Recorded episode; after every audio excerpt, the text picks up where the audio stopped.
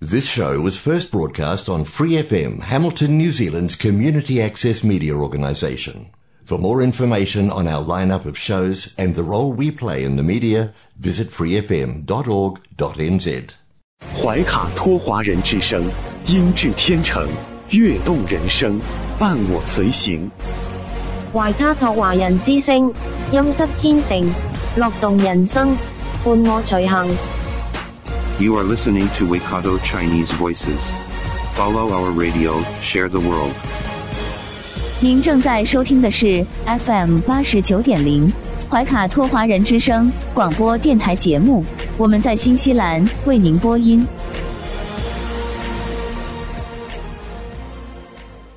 听众朋友们，大家晚上好！感谢您如约守候怀卡托华人之声。我们的节目正在通过收音机立体声调频 FM 八十九点零和微信公众服务号博雅文创为您并机播出。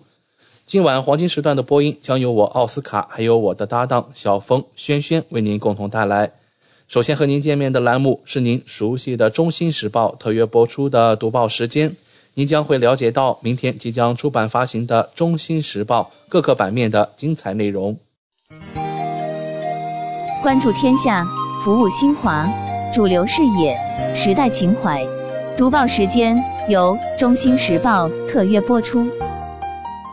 周二的中文广播节目，我们首先进入到了由新西兰南北岛全国发行的《中新时报》特约播出的读报时间。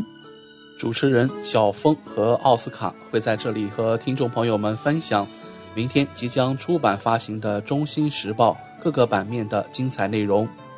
我们首先来关注一下《中新时报》版号一零二新西兰国内新闻。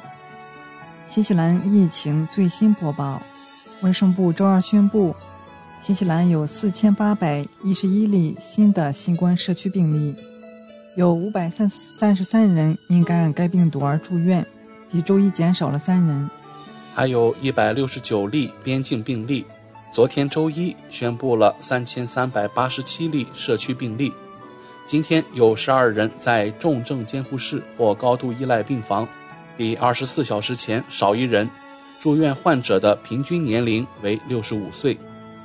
住院的七天滚动平均值为五百五十六人。低于一周前的六百四十五人，低于二十四小时前的五百七十人，又有二十一名感染该病毒的人死亡。死亡的二十一人中，七十多岁的五人，八十多岁八人，九十岁以上八人，有八名男性，十三名女性。有六人来自奥克兰地区，分别有三人来自湖区和坎特伯雷，分别有两人来自怀卡托。沃克斯湾和纳尔逊马尔堡各有一人来自惠灵顿地区、南坎特伯雷和南部。现在共有一千七百八十二例死亡被确认可归因于新冠。无论是作为死亡的根本原因，还是作为促成因素，可归因于新冠的总死亡人数的七天滚动平均值增加了十三人。病例的七天滚动平均值为四千零七十三例。低于一周前的五千一百二十例，低于二十四小时前的四千二百三十例。周二的病例分布在以下地点：通过快速抗原检测和 PCR 检测发现的阳性病例，位于北地一百七十二例，奥克兰一千八百零六例，怀卡托四百一十例，丰盛湾二百一十七例，莱克斯九十一例。霍克斯湾一百一十八例，米德中区一百八十三例，王加努伊六十七例，卡纳纳基一百二十七例，泰拉维提四十七例，怀拉拉帕四十三例，首都和海岸二百一十二例，赫特谷一百五十一例，纳尔森马尔堡一百四十七例，坎特伯雷五百七十二例，西海岸四十三例，南坎特伯雷七十二例。和南部地区三百二十九例，有四个病例的位置不明。在过去的二十四小时内，总共进行了三千一百一十五次 PCR 测试，同时报告了一万一千六百四十次 RAT 结果，活跃社区病例数为两万八千五百例，他们在过去七天内被确认，但尚未归类为已康复。让我们来到《中新时报》A 零二国内新闻第二篇文章：公正市长会见新西兰驻华大使。上海市市长龚正上周会见了新西兰驻华大使傅恩来一行。龚正介绍了上海经济社会发展和疫情防控情况。公众说，建交五十年来，中新关系长期走在中国同发达国家关系前列。上海高度重视与新西兰及友城的友好往来和经贸合作。去年，上海与新西兰进出口贸易总值达。二百五十九点三亿，同比增长百分之二十四点九。新西兰的乳品、水果、海产品等深受上海市民喜爱。面向未来，我们将认真落实两国领导人重要共识，进一步拓展与新西兰的互利合作。我们愿同新西兰一道共建“一带一路”，以中新建交五十周年为契机，深化经贸、科创。人文等合作交流，推进互利合作向更深层次、更宽领域迈进。欢迎新西兰企业来沪参加第五届中国国际进口博览会，把更多当地优势商品带入中国，带来上海。也热忱欢迎更多的新西兰企业来沪投资兴业，共享经贸合作机遇。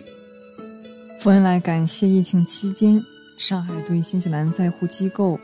企业的帮助，他说：“上海是新西兰企业进入中国市场的重要门户。尽管遇到疫情挑战，但上海经济社会快速恢复发展。新西兰商界致力于在上海投资兴业、扎根发展。两国建交五十周年之际，将继续深化与上海的友城关系，支持推动科技创新合作以及电影、游戏。”旅游等领域的文化交流，并将支持新西兰企业参加第五届进博会。新西兰驻上海总领事黄乔进参加会见。下面来关注《中新时报》零二财经版第一篇文章：多数人反对国家党要给高收入者减税。此前，国家党提议要取消最高税级。最新的民意调查显示。大多数新西兰人认为，收入超过十八万纽币的人不应该少交税。去年，工党对年收入超过十八万纽币的人群征收了百分之三十九的额外税率。国家党已放出话来说，如果上台执政，将撤销这一新税率。这意味着超过十八万纽币的收入将按百分之三十三的税率征税。在三月份的国情咨文演讲中，国家党党魁克里斯托弗·卢克森宣布，如果国家党执政，国家党将减税。在这项民意调查中，受访者被问及，国家党希望为新西兰最高收入者降低百分之三十九的最高税率。你认为年收入超过十八万纽币的人应该少交税吗？调查结果显示。百分之六十五的人不赞成为年收入超过十八万纽币的人减税，而百分之二十五的人支持高收入者减税。百分之十的人说不知道或者拒绝回答。即使在国家支持者中，也有百分之四十九的人反对，只有百分之四十一的人支持。比平均水平更有可能反对高收入者少交税的群体是绿党支持者、工党支持者。惠灵顿人、五十五岁及以上的女性，以及家庭年收入在三万零一纽币至七万纽币之间的人。那些比平均水平更高、更可能支持高收入者少交税的人是国家支持者，年收入超过十五万纽币的人，三十五到五十四岁的男性和奥克兰人。尽管民众对其所提议的减税计划缺乏支持。国家党党魁克里斯托弗·卢克森仍然信念坚定。我们想要降低百分之三十九的税率的原因是，我们希望能够吸引医生、外科医生、工程师。我们迫切希望吸引到新西兰的人。财政部长格兰特·罗伯逊表示：“拟议的减税表明，克里斯卢克森和国家党是多么脱节。在许多新西兰中低收入家庭苦苦挣扎的时候，他们的首要任务却是为新西兰收入最高的人减税。让我们来到《中新时报》财经版第二篇文章：房贷还要涨，有人每年开支上涨三千。今天，西太平洋银行的经济学家警告称，随着利率的上涨，家庭平均每年开支将上涨三千纽币。过去一年，房贷利率以肉眼可见的速度上涨，一年期固定利率从此前的百分之二左右上涨到了百分之五。西太平洋在近期的经济展望报告中提到，利率上涨对家庭带来的显著影响。有的人还没有重新锁定利率，一旦重新定价，将有切肤之痛。与此同时，食品价格上涨了百分之七，油价上涨了百分之三十三。经济学家指出，全国所有家庭都感受到了生活成本上涨所带来的压力，对于低收入人群来说更是如此，因为他们倾向于用工资的大部分支出支付生活必需品。过去一年，工资的涨幅为百分之六点四，但西太平洋银行的经济学家戈顿却指出，很多家庭的工资涨速不及物价。另外，许多家庭可能并没有贷款需要偿还，而另一些人却背负了沉重的债务。截至今年底，大约百分之二十四的房贷需要重新定价，另有百分之二十三的贷款则需要在明年中旬重新定价。戈顿表示，在大多数情况下，这些重新定价的借贷人将面临更高的利税水平。打个比方二零二零年选用两年期固定利率的人，在重新锁定利率后，他们的利率将从百分之二点五或百分之三的水平上涨两到三个百分点。然而，戈顿指出，当前的利率正向过去十年的平均值水平回落。他说。过去几年的低利率对许多家庭来说是一笔意外之财，储蓄水平的提高为许多家庭提供了缓冲，使他们能够免受其他因素的影响，而这些因素正在挤压他们的消费能力。西太平洋预计房价将在2022年回落百分之十，并于明年继续下跌百分之五。戈顿表示，房市对家庭财务和信心。起着至关重要的影响，就像近年来房价的快速上涨提振了消费欲望一样，现在的放缓也预示着未来几年的消费增长将放缓。他说：“虽然我们预测房价会大幅下跌，但考虑到过去几年房价的暴涨，现在也只不过回到了2021年年初时的水平。这也意味着全国大部分地区的住房可负担性仍然很差。”戈顿指出，未来一年新西兰经济可能面临精细式增长，但不太可能发生经济崩盘或经济衰退的情况。有一些早期迹象表示，需求正在走软，而一些国际价格的冲击正在消退。这预示着通胀率将在未来几年逐渐回到央行的目标区间。虽然未来形势严峻，但经济需要经历一段时间的阵痛。形势才会明朗起来。与此同时，利率也将继续保持一段实际的高位。戈顿表示，如今全球的消费模式正从商品转移至服务，这为全球供应链减轻了压力。游客正在回归，新西兰经济将获得一定提振。另外，新进移民也将有助于解决某些领域的技能短缺。截止今年底，通胀率将跌至百分之五点一。并在明年大多数时候维持在高于百分之三的水平，然后再于后年回落至央行的目标区间。下面来关注《中新时报》一零三留学移民版第一篇文章：离开新西兰的人越来越多，十六个月连续移民负增长。根据统计局最新数据，在截至今年六月的过去一年中，新西兰有四万九千二百名移民入境。六万七百名移民离出境，净移民数量为负一万一千五百人，这是新西兰连续第十六个月出现负增长的情况。人口指数经理特辛伊斯兰表示，这是自九十年代以来移民出境和入境人次都是最低的一年。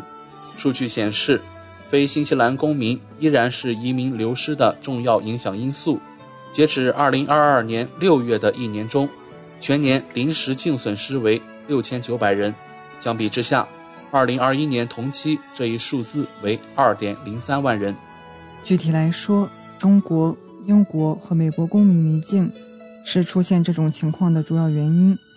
过去一年中，约三千名中国公民离开新西兰，去年同期这一数字为五千九百人。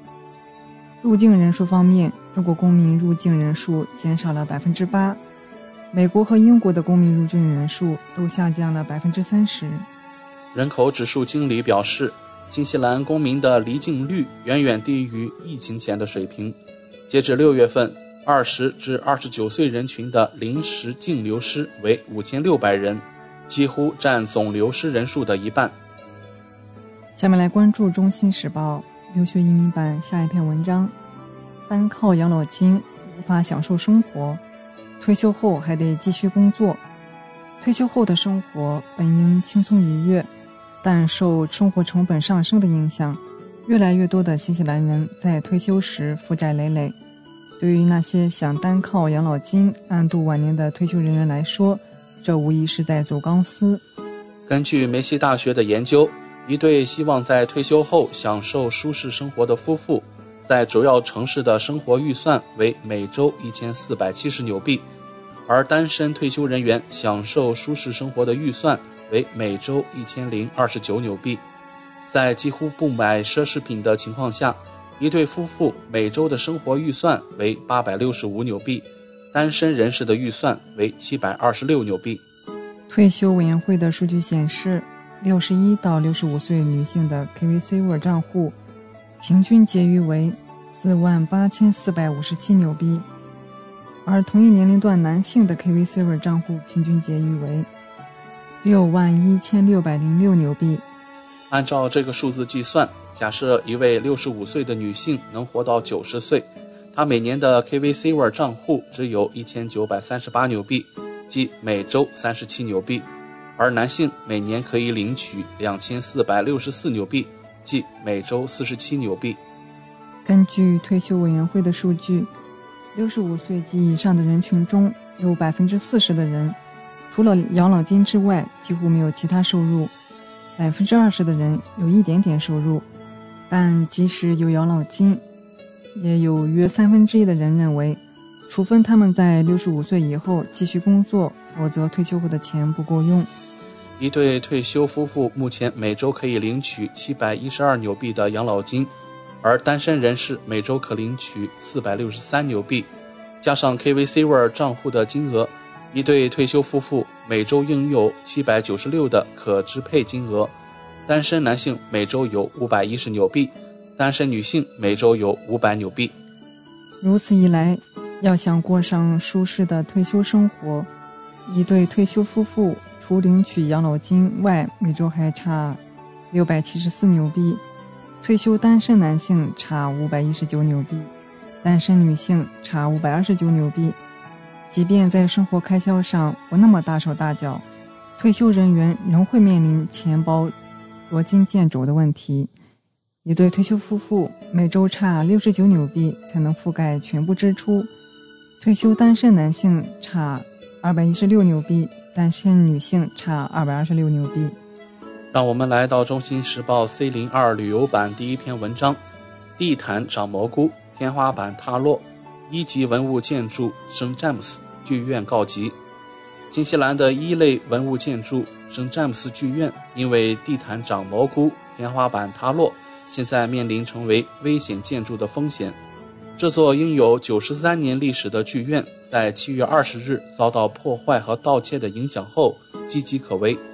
圣詹姆斯剧院建于一九二八年，是新西兰的一类文物建筑。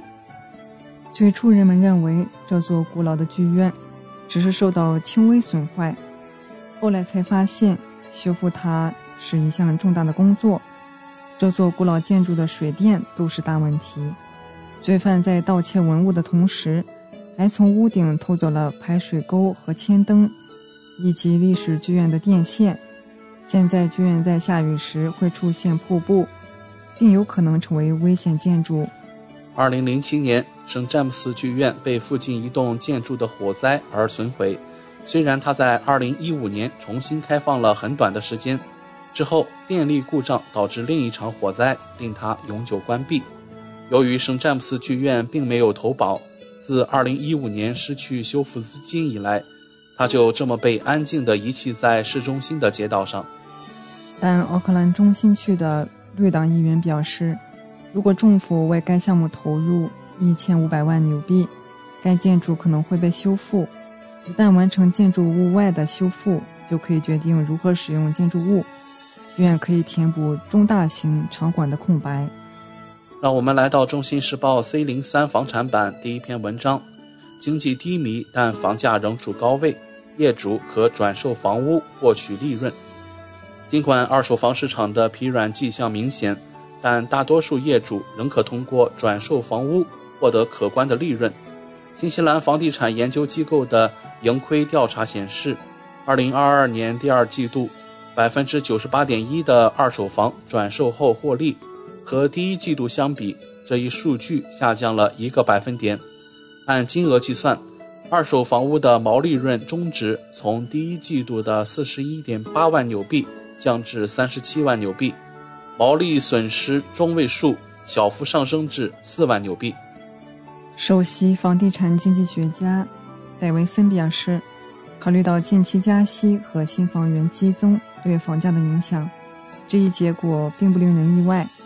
结合房市环境来看，房价仍处高位，而这也反映了一个事实，也就是房主平均持有房产七年或八年。即使房价在短期内走低，也能有有所收益。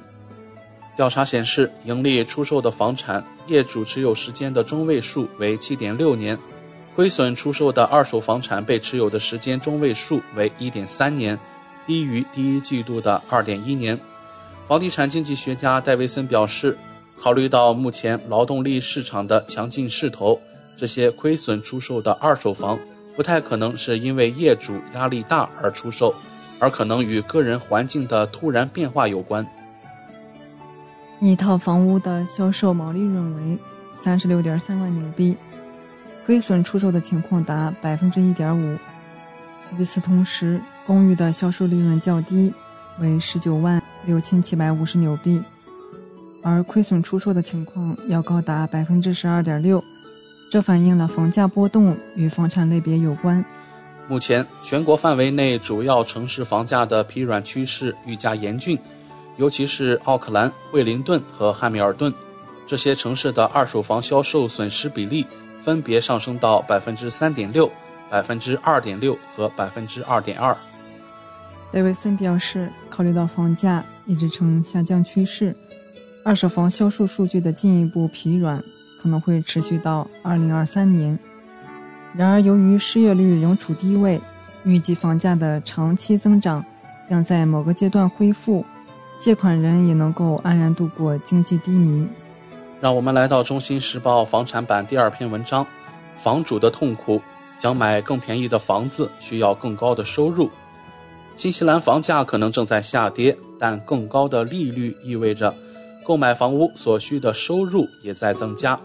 根据储备银行收集的数据，六月份抵押贷款的首次购房者的平均年收入为十四万两千纽币。来自新西兰房地产协会的数据，这比二零二一年十一月的平均房价高出近七千纽币。当时房价中值上涨了百分之八。同样，六月份抵押贷款的自住业主的平均收入为十八万两千纽币。比十一月份的平均收入高出一万五千纽币。研究主管尼克·古道尔认为，购房所需收入的增加主要是由于利率上升。根据相关的数据，十一月至六月期间，平均固定两年期抵押贷款利率翻了一番，达到百分之五点二。如果按六月和十一月的平均固定两年利率计算，拥有四十万纽币抵押贷款的人。每月还款额将增加五百九十五纽币，达到两千一百九十六纽币。由于更高的利率意味着偿还抵押贷款的成本更高，因此银行要求借款人的收入相对于他们正在寻求的债务金额而言更高。在六月份，所有新的贷款抵押银行中，恰好有一半是借款人寻求的债务价值超过其年收入的五倍，这一比例低于十一月份的百分之六十。储备银行的数据显示，与各类借款人的收入相比，银行一直在控制向寻求大量债务的借款人放贷。六月份向首次购房者提供的新抵押贷款中，有百分之四十七流向了寻求债务价值超过其收入五倍的借款人。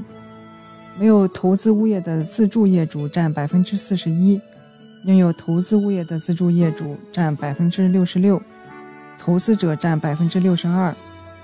让我们来到《中新时报》C 零四法律版第一篇文章：青少年罪犯惩罚措施引争议。行动党公布最新犯罪计划。青少年的犯罪率持续上升，全国各地仍在持续出现飞车抢劫、入室盗窃和斗殴等事件。但一个青年发展组织表示，领导人在青少年面临的问题上没有抓住重点。警方的一份报告显示，在过去五年里，飞车抢劫事件比例增加了百分之四百，仅去年就发生了四百多起。警察局长科斯特表示，这一增长非常明显。他相信，随着时间的推移，这一问题会得到解决。但目前而言，这一问题的数量有所上升，因此政府引入了严厉打击犯罪的方法。国家党宣布，计划为二十五岁以下。领取失业补助金的人提供工作指导。某个全国性组织给许多人进行培训和就业指导。其工作人员表示，青少年罪犯受新冠疫情影响、社交媒体趋势和生活成本危机的压力。他们确实知道什么是错的和什么是对的，但社会往往没有给予他们所需要的帮助。作为一个社区，我们有责任照顾这些年轻人。我们需要伸出援手，而不是对他们采取惩罚措施。警方表示，他们将继续与多个机构合作，以解决青少年犯罪的浪潮。根据行动党应对犯罪的新计划，零售商将有权决定对年轻的入店行窃者的处罚。奥克兰报告的犯罪受害率在五月份创下了三万多人的历史新高。行动党领导人大卫·西摩今天公布了其党派的新法律和秩序政策。该党计划的主要内容是允许受犯罪打击的零售商确定对入店行窃者的施加的后果的门槛和程度，以遏制年轻人不断升级的犯罪行为。五月，警察局长表示，大多数实施突击抢劫折磨奥克兰企业的。罪犯年龄都在十五岁以下。根据该政策，行动党将与零售商合作，确定适当的罚款门槛及其规模，以及其他追究违法者责任的措施，包括反映损失赔偿的综合处罚，包括罚款以及社区服务，例如捡垃圾、清理涂鸦或在社区社区团体做志愿者。孩子们需要知道他们的行为是有后果的，吸取教训的速度越快。他们再次犯罪的可能性就越小。下面来关注《中新时报》一零二文娱版：海水变暖将导致新西兰北部海域鲸群南迁。一个国际团队在新一期环境科学类刊物《生态指标》上发表论文说，受气候变化和海水变暖影响，出没于新西兰北部海域的蓝鲸和抹香鲸会向南迁移。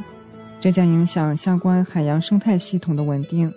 新西兰梅西大学和坎特伯雷大学等机构研究人员预测了，在三种不同程度的气候变化情况下，到二一零零年，蓝鲸和抹香鲸的活动区域变化。结果表明，这两种物种的适宜栖息区都会向南移动。在最严重的气候变化情况下。目前主要位于新西兰北部海域的抹香鲸和蓝鲸栖息区域，可能会分别减少百分之六十一和百分之四十二。来自坎特伯雷大学的研究负责人凯塔琳娜·彼得斯说：“即使在最好的预测情景下，新西兰海域抹香鲸和蓝鲸的适宜栖息区域也会发生显著变化。”研究人员说，蓝鲸和抹香鲸这样的大型动物在海洋生态系统中发挥重要作用，比如它们的活动会促进不同深度海水层之间的物质交换。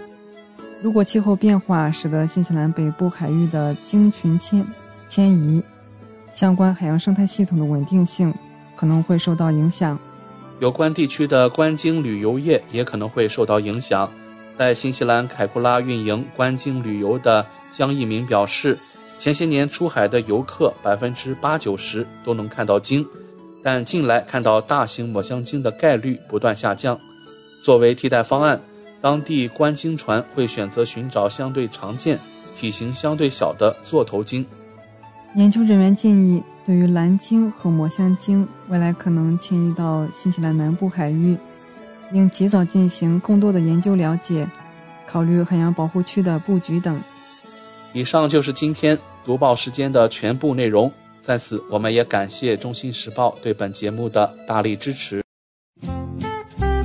您正在收听的是怀卡托华人之声，调频立体声 FM 八十九点零，这里是新西兰中文广播电台节目。我是您的私人健康顾问，我也是您的保险索赔专家，我更是您的家庭风险管理和理财专家。丽丽谈保险，每周二晚上七点半准时与您相约怀卡托华人之声。亲爱的听众朋友，大家好，欢迎来到您熟悉的丽丽谈保险专题时间。我们邀请纽西兰顶尖的专业保险和理财专家 Lily 女士，与收音机前和正在线上收听节目的新朋友、老朋友们打个招呼。各位听众朋友们，大家晚上好，我们又见面了。我们知道您是全球百万圆桌 MDRT 顶尖会员，纽西兰第一位获得全球华人金融保险业最高荣誉国际龙奖。IDA 白金奖的保险顾问，新西兰保险行业大奖 Ascent 最高奖项白金奖和 Apex 最高奖项白金奖的获得者，很高兴您做客我们的节目。谢谢奥斯卡。嗯，晚上好。之前的节目中，我们聊到了医疗保险中垫底费的问题。今天我们请 Lily 来跟我们聊一聊保单中的自动更新功能。据我所知啊。保险合同是投保人与保险公司之间签订的具有法律效力的效协议，所以保险合同一旦签订，不是应该固定不变的吗？请问保单条款中的自动更新又是什么意思呢？嗯，对，这个呢，呃，其实呢，自动更新这一个功能呢，我们在英文中呢叫做 Guarantee Enhancement，那中文简单的讲呢就是自动更新，那么。自动更新这个嗯概念呢，其实它嗯并不是那么的常见，尤其是说大家如果有购买一些海外的这个保险的版本，你比如说，尤其像我们经常接触到看到有一些中国的这些保险，呃，那么以前比如说十几年前买的、二十多年前买的一些很旧的保单，那么它的这个条款呢并没有变动，嗯，因为就像您刚才所说的保。保险合同它本身就是具有法律效应的这个协议嘛，那协议既然一旦签订了的话，大家就应该按照协议上写的去执行。所以从传统意义上来讲呢，过去比如说咱们在中国买过保险，很旧很旧的产品，包括以前比如说很多年以前我父母给我自己买的一些产品，那这样的产品它的保单呢就永远都不会变，它就是这个样子的。嗯所以呢，可能我们拿二十年前的保单跟今天的保单来比较的话，就会发现原来的保单它保障范围。很少对疾病的这个定义呢，可能也比较严格。随着这个就是这个科技的进步，医学就现代医学的这个发展呢，可能很多保险公司它有更新过他们的保单的这个条款。嗯，所以呢，现在新的保保单它对于这个保险的定义跟以前可能有很大的不一样。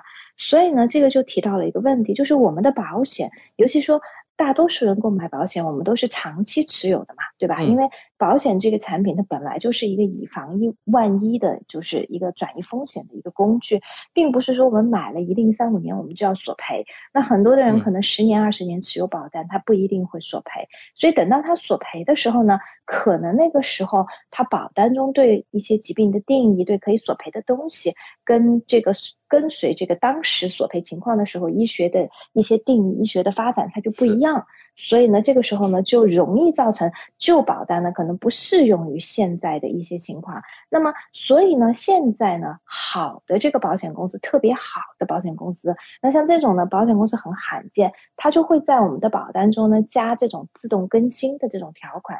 意思就是说呢，我们购买了这个保单以后呢，如果保险公司以后推出新的条款，推出新的好的东西，把保险的保障范围扩大。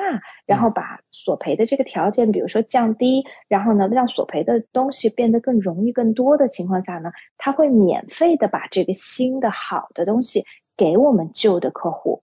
那么，在在这种情况下呢，对于我们旧的客户来讲呢，那我们的保险虽然买的很早，但是我们的保单始终处于市就是市场上最领先的这个啊情况下。那么，所以呢，我举个简单的例子，你比如说我自己的保单，那我自己的保单，比如说我买了二十多年了，那我买的这个保单以前呢，比如说很简单，举个医疗保险的例子吧，我买的时候，那个时候医疗的保险呢是不保体检的。我们是不会保体检，体检是写在大免责里面的。嗯，那么后来呢？很多年以前呢，保险公司它做过搞保单的更新，那个时候是 Sovereign 的这个保险公司，因为我自己的保单是在 Sovereign，那么它就加了体检的这个嗯功能，加了体检的保障进去。那我作为旧客户，他也给我，所以我也享受。那么所以我的保险立刻就可以使用，可以做体检。那么这个体检的。这个好的这个嗯体体检的这个 benefit 呢，在这个啊。两个月前呢又做过一次更新。以前呢我们的限额呢是五百块钱，现在呢更新到了七百五十块钱。如果我们有加入 Vitality 的话呢，那么它更新呢之后呢就变成了七百五十块钱。所以我的这个保单呢现在也可以做七百五十块钱的这个体检，所以这是一个很好的。还有呢就是比如说我自己旧的保单，以前 N 年 N 年前我以前买的时候呢是没有这个怀孕生产方面补助的，结果后来呢它更新的时候它也给我了。怀孕生产方面的补助，所以呢，比如说在我生我们家老三的时候呢，我们就可以使用它的这个怀孕生产方面的补助，可以去做这个无创 DNA 的检查等等，这些都可以索赔。所以呢，这个就是我旧保单虽然是没有，可是新的他会给我。还有一个呢，就是使用的比较频繁的就是海外就医。我买保险的那个时候呢，可没有海外就医这个概念。就是保险公司它都不会把你要去海外就医，可是呢，很多很多年以前呢，各家各大保啊这个好的这个保险公司，它都有在它的保单中增加这个海外就医这一部分。那我的保险呢也享受这种 pass back，所以呢，我的保单也拥有海外就医。如果我现在就我拿着我的旧保单，我想要选择性的去海外做手术做治疗，那么我的保险也是会赔的。那所以就说这个呢，在这个啊，我们在讲到这个自动更新呢，是保单中一个特别特别特别好的一个条款，就是因为说我刚才提到的，我们买保险的时候呢，这个合同无论是怎么样的，它是根据当前的这个情况、保险这个环境、医疗医疗的定义去制定的。那么十年、二十年、三十年之后的话呢？那很显然会发生很大的变化，尤其对疾病的定义，尤其对这个索赔的很多的东西。那么，所以如果保险公司能够在保单中加一个这种 guarantee enhancement，就能够保证我们作为旧客户永远享受到最新最好的东西。另外还有一个呢，就是最典型的例子就是这个，比如说我们的大病保险，大病保险呢也是经常做更新。尤其是说，在好多年前，整个这个医学上的定义对于这个心脏病，说到这个心脏病，以前呢，就是说保险这个行业理赔心脏病呢，绝大多数的保险公司对于心脏病的索赔呢，一定要有典型基金酶变化，就是他这个他在做这个就是测试的时候，他对这个 troponin 心肌酶这个变化要求很高，就是说你必须要达到很高幅度的这个。变化，那么问题就在于是说呢，随着这个医学的这个发展呢，它这个在测量的时候呢，我们叫做 clinical definition，就是就是这个临床的定义中呢，就发现是说经历心脏病的人，他不一定他的 troponin 的这个经肌酶的这个变化的幅度能够达到那么大。那么，如果按照保险公司的定义，它就算不上可以索赔，就按照它原来旧的定义。那可是医生又会说你这是得了心脏病，所以就会在索赔的时候造成一个误会误解。病人听到啊，医生告诉我我得心脏病，可是我保险又赔不了，那保单中又写我会理赔心脏病，可是索赔的时候又发现我是赔不了的。那其实呢，在这一点上呢，就是整个这个保险行业就意识到，所以好的高端的保险公司呢。在啊，好多年前就已经更新过他们心脏病的定义，就完全心脏病的定义符合 clinical 的这个 definition，就临床定义。那么就是说这样的话就不容易产生误会，就其实也变相来说是心脏病变得容易索赔。那有的保险公司，尤其像有的银行的保单，我现在都还能看到市面上很多的保单，它对于心脏病的定义就没有更新过。完全没有更新过，还是使用旧的这个心脏病的这个定义，差别就相当的大。也就是说，其实这种东西呢，我们在购买保险的时候，绝大多数客户是不知道的，完全不知道。但是在索赔的时候，就会有体现出明显差别。为什么？就是变得一种情况，一家公司能赔，另外一家公司就赔不了。嗯，好的，谢谢李李的介绍。那听众朋友或许会有这样的疑问：保单中的自动更新会导致我的保单条款变差吗？我原来保单中旧的一些好的条款会不会被取消呢？对这个问题呢，也是有的客户他会问到，因为有的客户认为是说，既然是说呢，我们这个保单的条款能够做变化，那你就是可以把它变好，对不对？那会不会变差呢？那也就是说，我这个表保单的这个条款好像听起来没有保障，是不是？就是你既然能变好，你是否能把它变差呢？有没有可能我原来买的东西更好？然后呢，随着你索赔的这个啊数据索赔的经验出来，你发现，比如说有一部分的这个，比如说你的定义是错误的，或者这种定义导致索赔特别的多，那你就会要更改。更改之后，你会不会把我原来好的东西给去掉？好，这个问题呢，其实非常非常 relevant，因为呢，实际上来讲，我们在讲到这个自动更新呢，就会讲到另外一个概念，另外一个概念就叫做 guarantee policy wording，就是保证这个保单定义。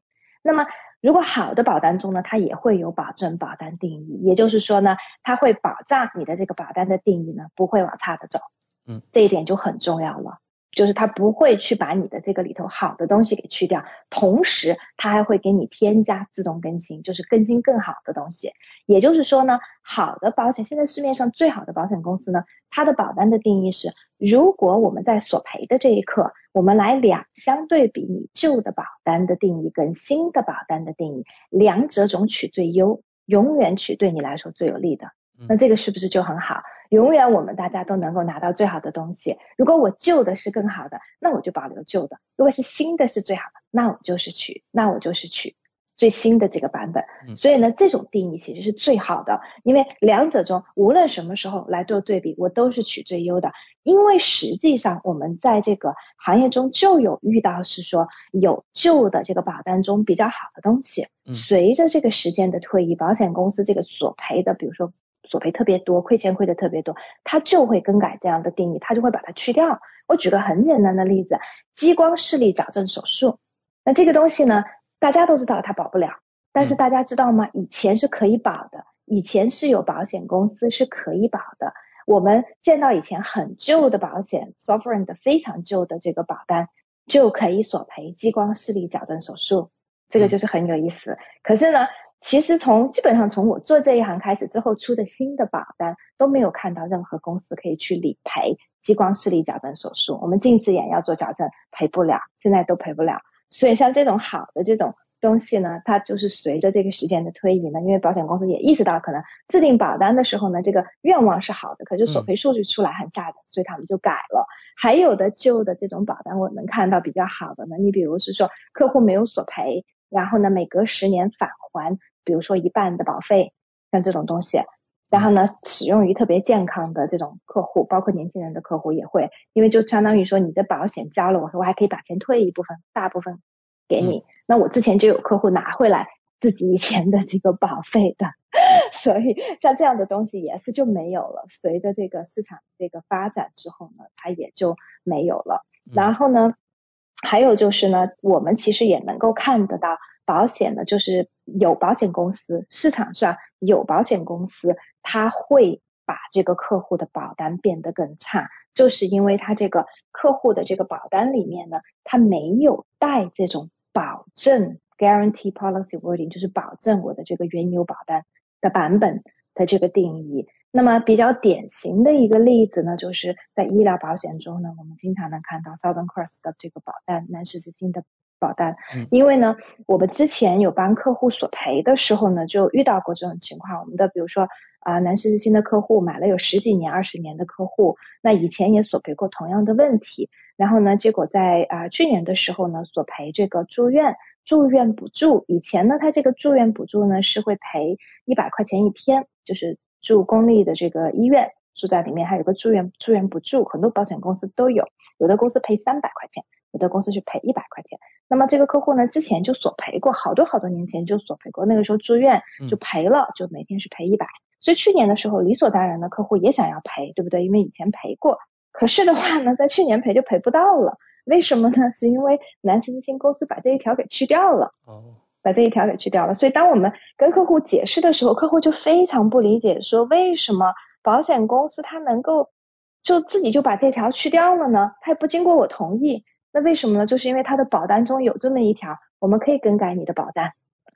嗯，但是所以呢，就是说这个就是保单中它会有这样的缺陷，对。所以就说我们在购买保险的时候呢，有的时候呢，当然是要综合的去考虑。但是呢，很重要的一点呢，就是我们其实要看一下这个公司它的 track record，就是它在索赔，它在怎么对待旧客户，尤其是这个公司怎么对待旧客户，非常非常的重要。因为我刚才也提到了，我们的保险都是长期持有的，十年、二十年、三十年，甚至一辈子。很多的人他可能到了二十年后开始索赔大一些的东西，慢慢就越来越多、越来越多的索赔。如果那个时候发现我们的保单不好，要来换是根本来不及的。所以呢，看保险公司怎么对待旧客户，就是当他更新的时候，你比如说他推出更好、更新的东西，他会不会都给旧客户？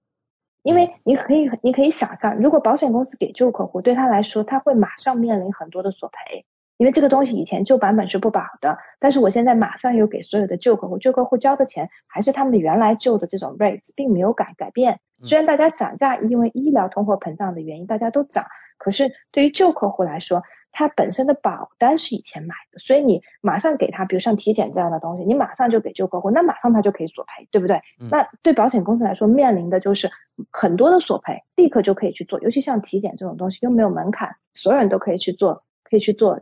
这个呃体险，嗯，那么在这种情况下，你看一个公司怎么样去对待旧的客户，你就能够知道这个公司它的其实索赔的理念到底有多好。因为大家买保险不要光去比价格，也不要光去看字面上哪个公司的哪一条，就尤其是说我经常看到，比如说某有的保险顾问说某一个公司就一条特别好，其实光看一条没有用。为什么？因为往往像这种挑出来一条去做比较的，不是所有人都能够用得到的。你要看就是整个的全面去看，说这个公司它索赔是否好，尤其是说它在保单怎么样对待旧客户，包括涨价也是一个很重要的。你看就是，嗯，之前应该是在今年初吧，今年初，呃，Partners Life 公司对它的这个风险类的产品做了很大的一个调整，当时在这个所有的这个金融的杂志上都有说。那么我们就会有接到是说有的客户他之前比如说买的这个公司的产品，然后一下子涨很多很多，那这些客户很多就会觉得说很难承受。但大多数这些客户就算来找我们，我们也帮不上忙。为什么？因为你也不能够换，因为身体上出现问题了，那你怎么办呢？你没有公司愿意接收你，那你就只能待在原公司。我们也是劝这些客户，那有的时候没办法。你就只能待在原公司，待在原公司，他又觉得非常非常的贵，因为同等类型的产品，它比别人的要贵出，比如说百分之三十或者更多。那尤其在额度买的高的情况下，那就更贵了。对，所以呢，这个就是保险呢，一定是一个看要一定要看长期。我们在选择公司、选择保险计划、选择保险顾问，一定不能短视，因为就是这个产品一定是一个长期的。所以，通常来说，一般保单自动更新时都会做怎样的调整呢？能否请 Lily 给我们举几个例子？对，保单的更新呢，它通常的调整呢是第一个增加新东西，就是原来不保的，现在可以保进去，这是第一种调整。然后呢，第二个调整呢就是更改定义，让这个索赔变得更容易，这是我们通常看到的。当然也有让索赔变得不容易的。那这种情况呢，当然我刚才前面提到了，如果你的保单中呢有这种保证两者中选最优的这种定义呢，那你就不用担心，对，因为它也改不到你头上。对，它也只是针对新买的这种客户去做这个更改。然后呢，呃，通常情况下来讲的话呢，就是我举一些比较呃这个，比如说实际上的例子吧。你比如说我拿我自己购买的这个保险产品来举例子，我买的这个呢，原来叫 s o f r e n 现在叫 AIA 的这个医疗的这个保险吧。那么这个保险呢，在四月份我刚才提到了，在两个月前呢，啊，它做过一个。就是更新，就是做过一个这个医疗保险的这个更新。那我个人觉得呢，这个更新这一次的更新其实是比较好的。保险公司通常呢一年可能会做一到两次更新，其实这边的保险公司挺好的，就是它会随着这个市场还有医学上的这个发展，它经常会去把这个定义变得更好，然后呢让我们更多的东西都能够保障进来。你比如说，我举个简单的例子吧。你比如说像 AI 这个公司，它在四月份做的这个更新里头呢，第一点就刚才我提到的，我们做体检的，原来加入了 Vitality 的会员的，这就是我们这群人从五百块钱的体检限额就变到了七百五十块钱。嗯，那所以呢，我们立刻就可以用，哪怕我原来的限额已经用到，今年限额已经用到这个五百块钱，但是我马上多了两百五十块钱出来，我就还可以再用，所以这个就是比较好的一个一一个做法。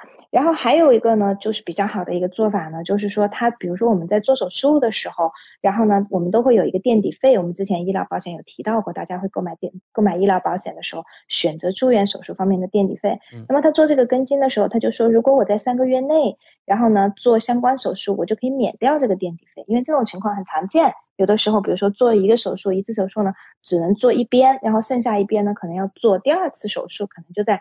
一两个月左右就接着做，那么这个时候呢，付两个垫底费很显然是不太合适的。嗯，对，所以就说呢，呃，而且正好可能这个索赔又跨了保单年，因为一个保单年我们垫底费是只用付一次的，对，所以呢，像现在呢就是。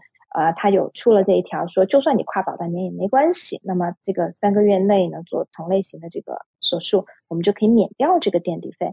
然后呢，另外一个呢，就是它也增加了，你比如是说，哦，它叫这个 loyalty 的这个 benefit，就是说你成为它的这个啊，你你你成为他的这个会员啊，就是一段时间以后呢，通常是三年以后，那么它就能够保障呢，就是女性做 breast reduction，然后还有呢，我们可以做这个减肥手术。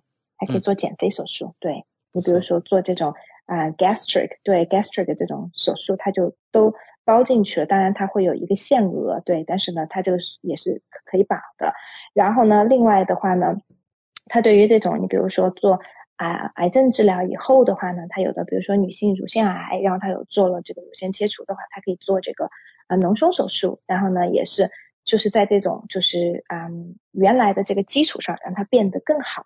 还有一个呢，就是比较常见也比较好的一个，就是一个一个 benefit，我们经常使用的。你比如说去海外做做做这个手术跟治疗，以前的话呢，所有的保险公司呢，就是但凡高端保险公司，但凡是保障去海外的这个治疗的，它都是保百分之七十五纽西兰的这个费用。就是比如说我在纽西兰要花十万纽币，那我去海外最多赔到七万五纽币的上限，它是这样子保的。那现在它把这个百分之七十五增加到了百分之八十五，这个是非常不错的，所以百分之八十五就高了很多了。而且呢，它赔来回两张飞机票，就自己还有陪伴的家人的飞机票，它都赔，而且它还会保翻译的费用。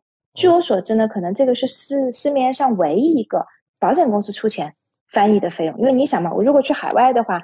当然，除了去澳洲、去美国，那我去亚洲的国家都会存在一个翻译问题，对不对？无论我是去中国、去香港、去日本、韩国做，那不都是语言都是当地语言嘛？那么你要索赔英文的保险公司就得让你提供翻译件嘛，对不对？那这个自己出这笔费用还还不便宜，那所以现在保险公司会出这个翻译的费用，所以就让我们这个索赔呢变得更加容易。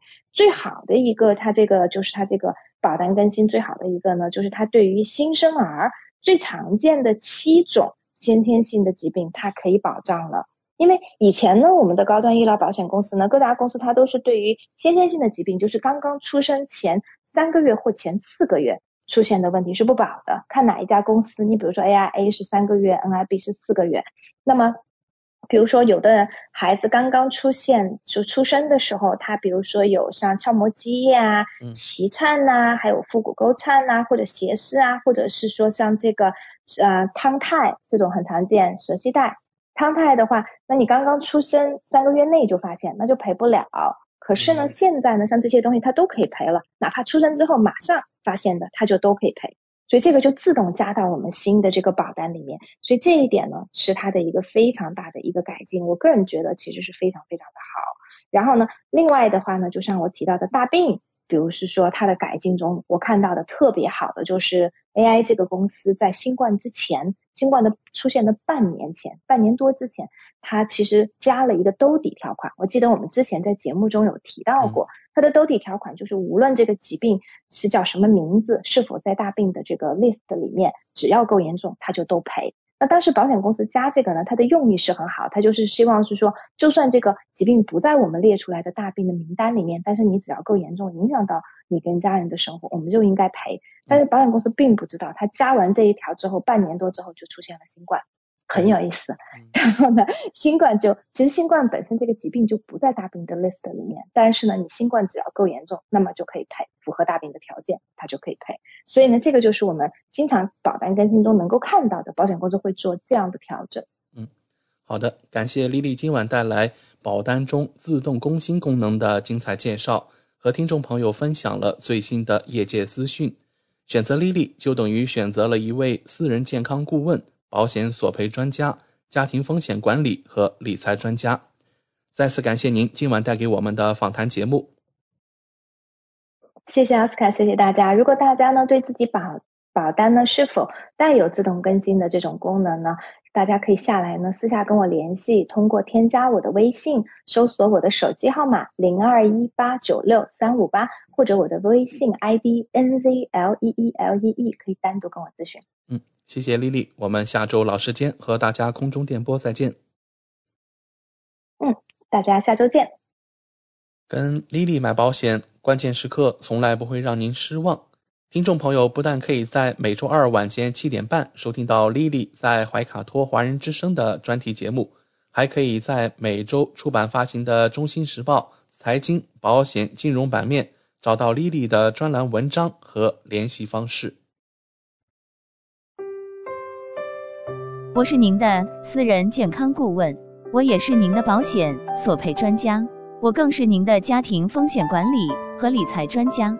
丽丽谈保险，每周二晚上七点半准时与您相约怀卡托华人之声。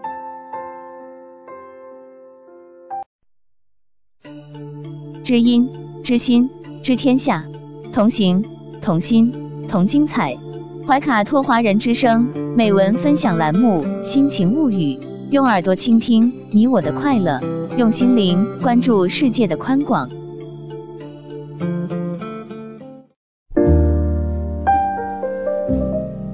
晚上好，欢迎打开今天的《人民日报》夜读。今天要跟你分享的文章是：沉淀自己最好的方式。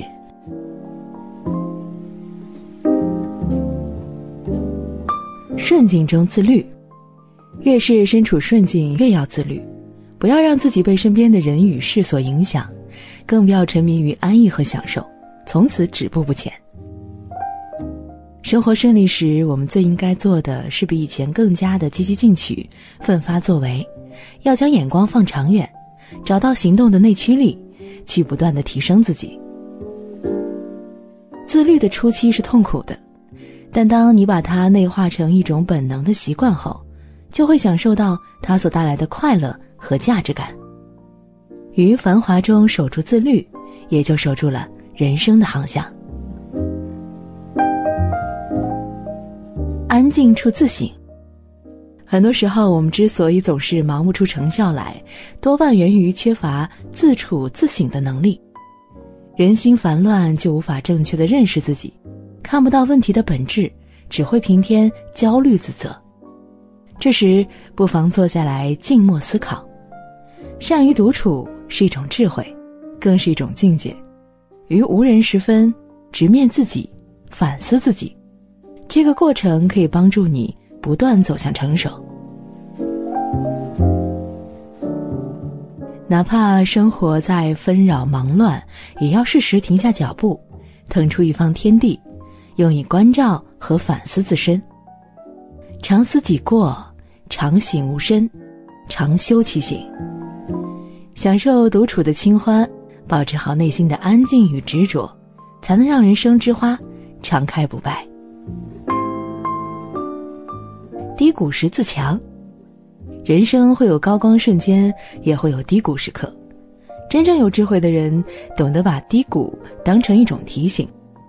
如果自己的才华还撑不起梦想时，就应该静下来学习；如果自己的能力还驾驭不了目标时，就应该沉下心来历练。同样，低谷还是一个人实现升级增值的好时机。看到自己的能力边界后，才更清楚该往哪个方向努力，然后耐心给自己一段时间，慢慢去沉淀。低谷不可怕，可怕的是自己先选择了认输。我们应该做的是停止抱怨，放大格局，潜心努力。只要沉得住气，坚持往前走，就一定可以迎来更加美好的未来。怀卡托华人之声，音质天成，悦动人生，伴我随行。怀卡托华人之声，音质天成，乐动人生，伴我随行。You are listening to Waikato Chinese Voices. Follow our radio, share the world. 您正在收听的是 FM 八十九点零怀卡托华人之声广播电台节目，我们在新西兰为您播音。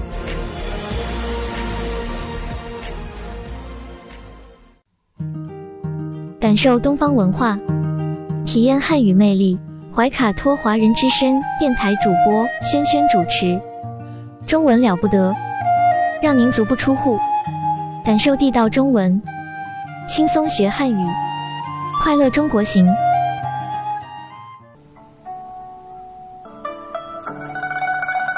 亲爱的听众朋友们，这里是怀卡托华人之声为您效劳。接下来呢，是轩轩为朋友们带来中文了不得。无论在祖国还是海外，熟悉的乡音总是让人感到温暖亲切。中文不但博大精深，而且好学好玩，很有趣。比如我们这个小栏目的名字“中文了不得”，还可以说不得了。更可以说了得，你像这样的排列组合方式，在全世界的语言中恐怕是独一无二的。那在每期节目当中呢，我们一起来聊一聊中文学习的知识点、重点啊、难点啊。每期呢还要介绍一些中国文化常识，与汉语学习相结合，活学活用，事半功倍。那上一期节目当中呢，我们依旧是在分享中国历史上的科学发明。上期呢，我们聊到的是勾股定理，对勾股定理哈。那中国古代的数学家们在圆周率的计算上，当然也是不甘落后，也是走在世界的前列。在《周必算经》当中啊，就曾经提到过“圆经一而周三”。哎，这就说呢，圆的内接的正六边形的周长和它直径的比例是多少？那作为圆周率啊，这个显然还是不够精确的。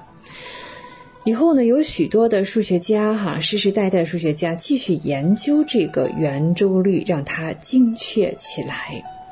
比方说啊，到了汉代，有一位刘歆啊，这是在公元前后这样一个时期，他得到了圆周率呢是三点一五四七，哎，这接近了很多啊，不再是笼统的一个三倍了哈。后来呢，看张衡，对，张衡是在公元的七十八年到一百三十九年啊，他用的是开方石。他算的这个圆周率啊，就比世界其他地区、比国外早的很多。后来，这个印度比较著名的数学家罗门加塔，到了公元六百年，哈，在他的这个书中啊，才这个提到了差不多的概念。在阿拉伯算书，阿拉伯算书在公元八百年左右，但要知道张衡当时是在公元的一百年左右啊，就提出来，嗯。继续往前走，来到了三国时代。三国时代的刘辉，这是在公元的两百六十三年，《九章算术》这本书哈，他就是发表了更著名的叫割圆术切割圆啊这种方法，割圆术来求圆周率。不但是奠定了圆周率推算的科学基础，同时哈还阐明了积分学上这个长度和面积的基本概念，这是高等数学哦。那他他说这样讲啊，叫。割之弥细，所失弥少；割之又割，直至不可割，则以圆周全体而无所失矣。这是诗书中的句子啊，写的像诗一样。啊，嗯，好，这个他用这个折线哈，逐步的去接近。圆的这个曲线，用多边形逐步的来接近曲线包围的这个图形。比如说呀，圆内啊先接的是六等边，然后十二等边，然后是二十四等边的这个边长之和，来逐步推算圆周率的长度，一直算到多少边呢？我们刚才说是六边、十二边、二十四边，是吧？猜猜看，我看谁能猜到这个答案，听众朋友们。一直算到内接九十六边形，这是多么认真的科学态度和极大的耐心努力啊！内接九十六边形得到了圆周率三点一四，在那样早的年代啊，刘辉就利用这种进步的数学方式，这真是我们中华民族的骄傲。那到了南北朝时期啊，这人我们不得不提了，大名鼎鼎祖冲之啊，祖冲之是公元的四百二十九年到公元的五百年，他对前人所得的圆周率哈，他还是不满意，他要精益求精，都三点一四了还不算完啊，其实我们在学校用点三点一四就可以了哈，嗯，他进而进行了更深一步的探讨和研究，走上了。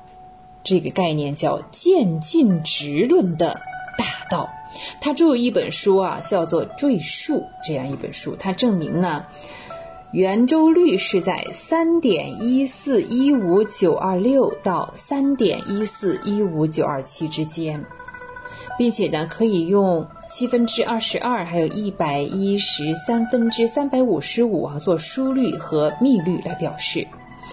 用近代的这个渐进分数来说，哈，这两个分数是真正的最佳渐进分数的首两项。那下一项就更加复杂了哈。祖冲之是世界上，不只是在中国历史上，在世界历史上第一位把圆周率的数值，呃，这个定到七位小数的天才数学家。他的贡献呢，真的是世界意义的啊。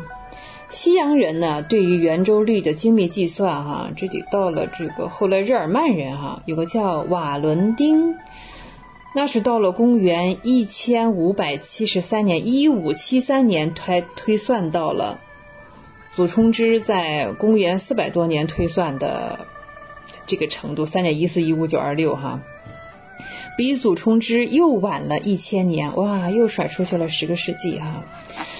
曾经有一位日本数学家提过这样的建议，应该把圆周率称为祖率，对祖冲之的祖来作为纪念。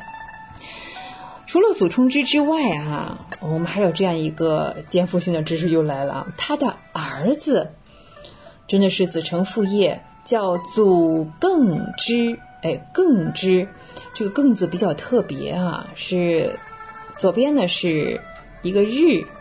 右边呢是永恒的恒合在一起念更祖更之，祖更之也是一位优秀的数学家，他做出了卓越的贡献。比方说啊，用几何的方法，他求得了不再是这个仅仅是在圆的这个面上，它是立体的圆球体积和直径的正确关系。这叫什么呀？对，叫开立圆数。他求得的圆球体积哈，等于是圆周率乘圆球半径立方的三分之四。这个公式哈和这个就是阿基米德是吧？嗯，所得的是相同的，但是步骤不一样。我们通过是不同的步骤哈认证出来的。他在求证这个圆球这个体积的时候呢，自己新创了一个公理，就是祖更之啊自创的一个公理啊，介于两平面之间的两个立体被任何一个平行于两平面的平面所截，那若所截面的面积相等，那么这两个立体的体积也必然相等。到了洋人要提出这样一种概念呢，是到了。意大利的一位数学家，哈，叫卡法雷利。卡法雷利呢，到了一五九八年，或是卡法雷利是到了一六多少年才提出了啊？这比祖更之晚了一千年，又晚了一千年。嗯，好吧，嗯，呃，现在我们对这个公理，就是这个球圆球体积这个公理啊，叫做。很多书上写的是这个卡发雷利公理，但是显而易见这是错误的。它的真正的名字应该叫做祖更之公理，祖更之公理，就是求这个圆球体积叫开立元数啊，祖更之公理，把那个卡什么就忘了吧啊。我们的祖先呢，对于多元联立方程的解法呢，也是有着非常重要的贡献。那个时候，这个所立的算式哈，未知数，我们现在知道未知数用 x 来表示，但在古代呢，我们未知数不用符号表示，呃，是用算筹自上而下排列出了各项的系数，叫做筹算，然后把这个常数项啊列在最下面。完成一行，对，比如说二元呢就有两行，三元就有三行，算筹并列，形成一个方阵，所以叫做方程。哎，为什么叫方程式？方程式啊，方程这个名字是由此而来的。嗯，算式啊并列之后呢，形成一个方阵，所以叫方程。那解方程的这个消项的这个办法呢，跟现代用的我们说这个加减消元法是相似的。相对于各项的正负数，也能够妥善的处理。到了公元十三世纪的前后呢，我们的祖先哈又发明了一种叫天地数，用“天地”两个字呢表示不同的未知数。这也是解题的需要，这样可以来解呢二元高次方程。天和地表示未知数，对呀，很有道理。天地就是未知的，谁知道天边在哪里，地的地的角在哪里呢？啊，元代呢，呃，朱世杰，朱世杰所著的《四元遇见》，这是在是在公元的一三零三年。嗯，就更加推广到了四元联立高次方程，哇，想起来这都是都是天书哈。这种高次方程的解法啊，西方的数学家讨论这个联立方程一次方程式哈，那得等到公元十六世纪了。啊，我们是十四世纪就解决了哈，这比我们落后了这个多少哈，我都。不屑于提了哈，呃，至于他们对多元联立高次方程的研究啊，这是得是近代的事情了。但对我们中国人而言呢，在元代就已经推广到了四元联立高次方程式的解法。所以啊，我们祖先这个方程式的解法，确实是在世界数学史上有着非常辉煌和领先的地位。呃，当年的数学家们在方程式上的贡献也早在西洋各国之前。从九章算术的邵广章里提出了开平方、开立方的算法之后呢，祖冲之根据这些算法，他能够求得一般的像二次方程啊、三次方程的正根。此后呢，我们再来看啊，这位数学家叫王孝通，王孝通。有一本《击鼓算经》，《击鼓算经》，这是公元的六百二十年出版的。这就提出了三次方程的正根解法。到了北宋这个时代，哈，大概是公元一千零八十年左右，有一位刘毅数学家，刘毅叫《易古根源》，还有贾宪的《黄帝九章算经细草》这两本书呢，都指出了开立方呢另有别的方法，叫做增乘开方法。这个方法和现在代数课本里啊这个步骤是基本相同的。这是数学家用来求高次方程正根的标准方法。要是这个方法现在叫什么霍纳法？哎呀，照理说哦，还是应该起我们中国的名字哈。步骤呢基本相同。到了这个呃数书九章，这是公元的一二四七年。后来李治哈写了一本叫。《测远海镜》在公元的一二四八年，先后啊前后两年出两本书。这两本书问世之后呢，增乘开方法更是进入了非常完善的阶段。西洋数学家在同时代哈也是想着各种各样的方法啊，来求三次以上方程式的正根，但是呢都不切实用啊。直到意大利人叫菲鲁尼在公元的一八零四年，这比我们的一二四八年不说了啊，自己他自己猜吧。嗯，后来这个英国人的霍纳在公元一八一九年才发现了我们祖先发现这个增乘开方法。嗯，这是完全相同的算法，但是他们比刘毅和贾宪晚了八百年，所以这个算法为什么不能用刘毅或者贾宪的名字来命名呢？另一位数学家杨辉在详解九章算法的时候呢，呃，这本书哈叫《详解九章算法》，是在公元的一二六一年成书，提出了一个。提出了一个开方做法本原图，这个图的构造就是哈，两腰都是一，那中间的每数呢是两间这个二数之和，就像一个三角形一样。这个数列排完了之后哈，三角形的一个数字宝塔。那第二项的这个定式当中呢，就是系数的基本算法。杨辉他这样讲说，这本书呢。他是，嗯，最早是贾宪用了这种方法，这是当时数学家就是说这个解高次方程叫做释锁，释是释放，锁就是锁门的那个锁。这本原书啊，嗯，这个年代实在是过于久远啊，好像已经散佚了，绝传了啊。但我们知道最早呢是在贾宪这个时期，贾宪时期是在公元的。这个十一世纪的快要结束的时候，哈，那个时候我们国家的数学家已经掌握这种方法了。在西方呢，这个数学宝塔叫做帕斯卡三角形。到那个时候呢，已经是公元的一六五四年了。这比我们的这个公，这中间又差了好几百年，是吧？那根据洋人的那个考证，哈，当然他是考证他们那边很有限的。据说这个日耳曼的天文学家叫阿皮亚尼斯，是最先发明的，呃，井底之蛙的眼界。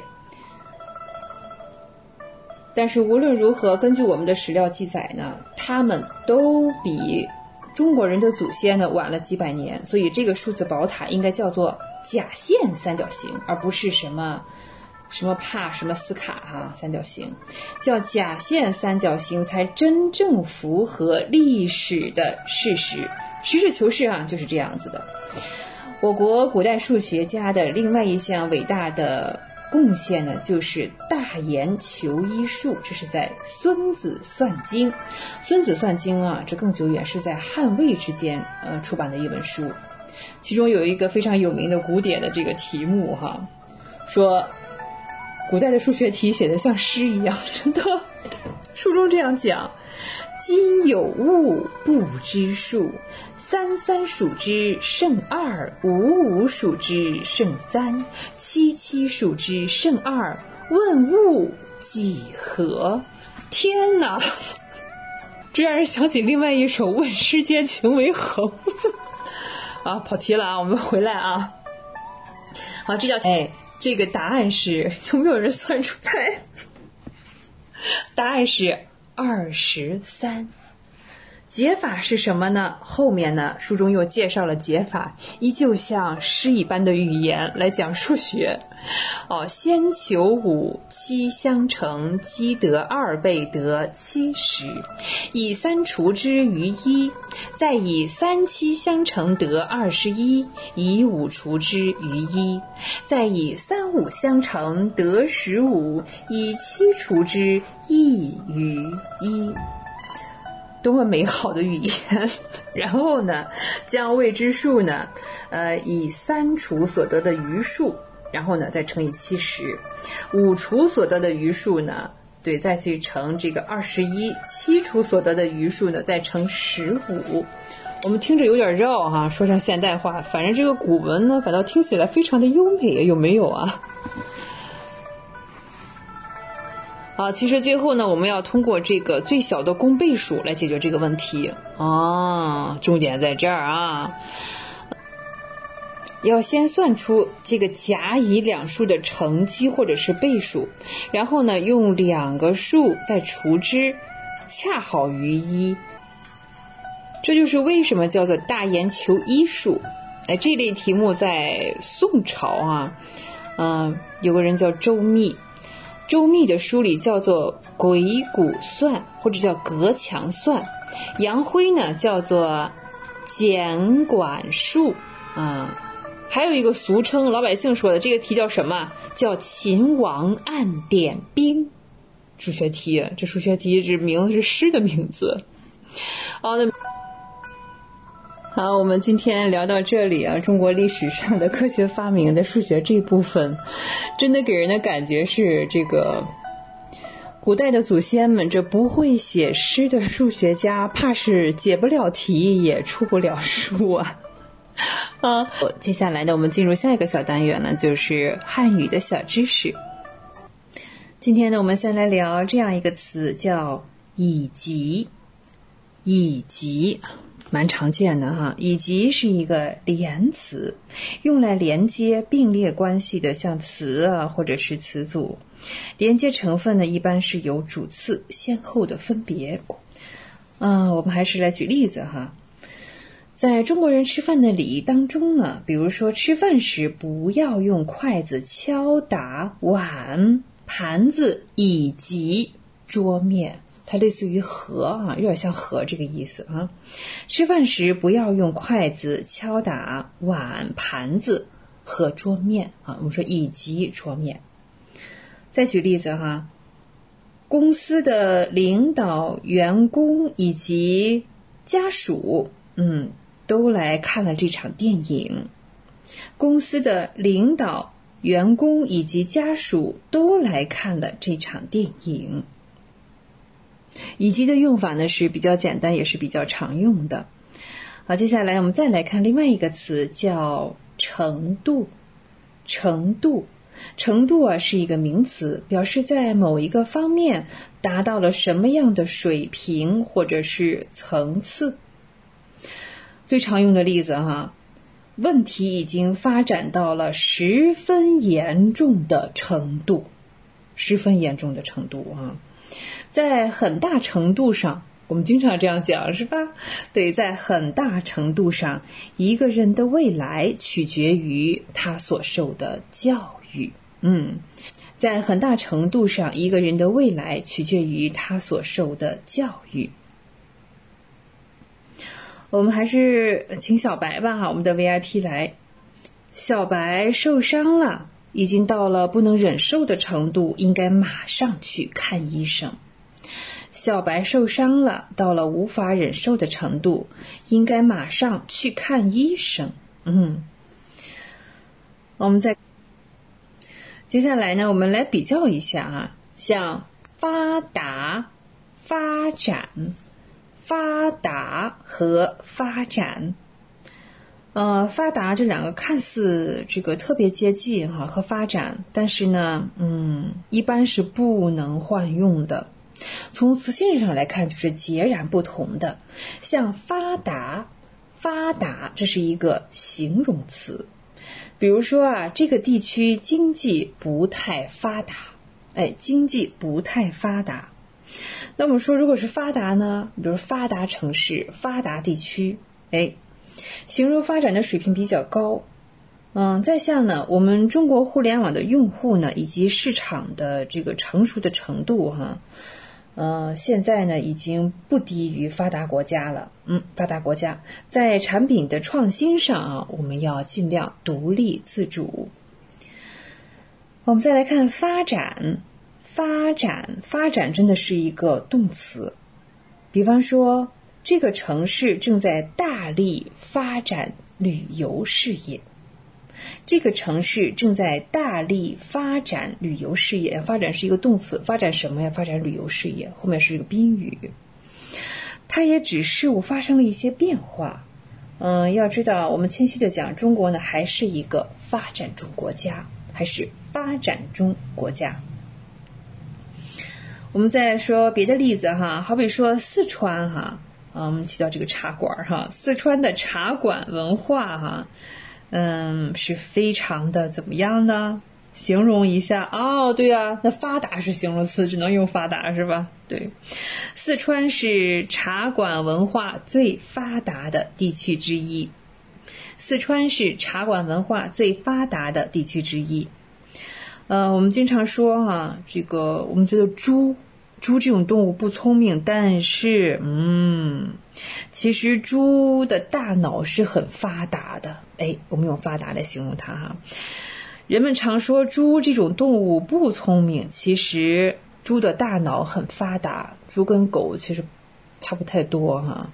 如果有人说说你看笨的像猪一样，其实这是对猪的一种侮辱，还 不如猪呢。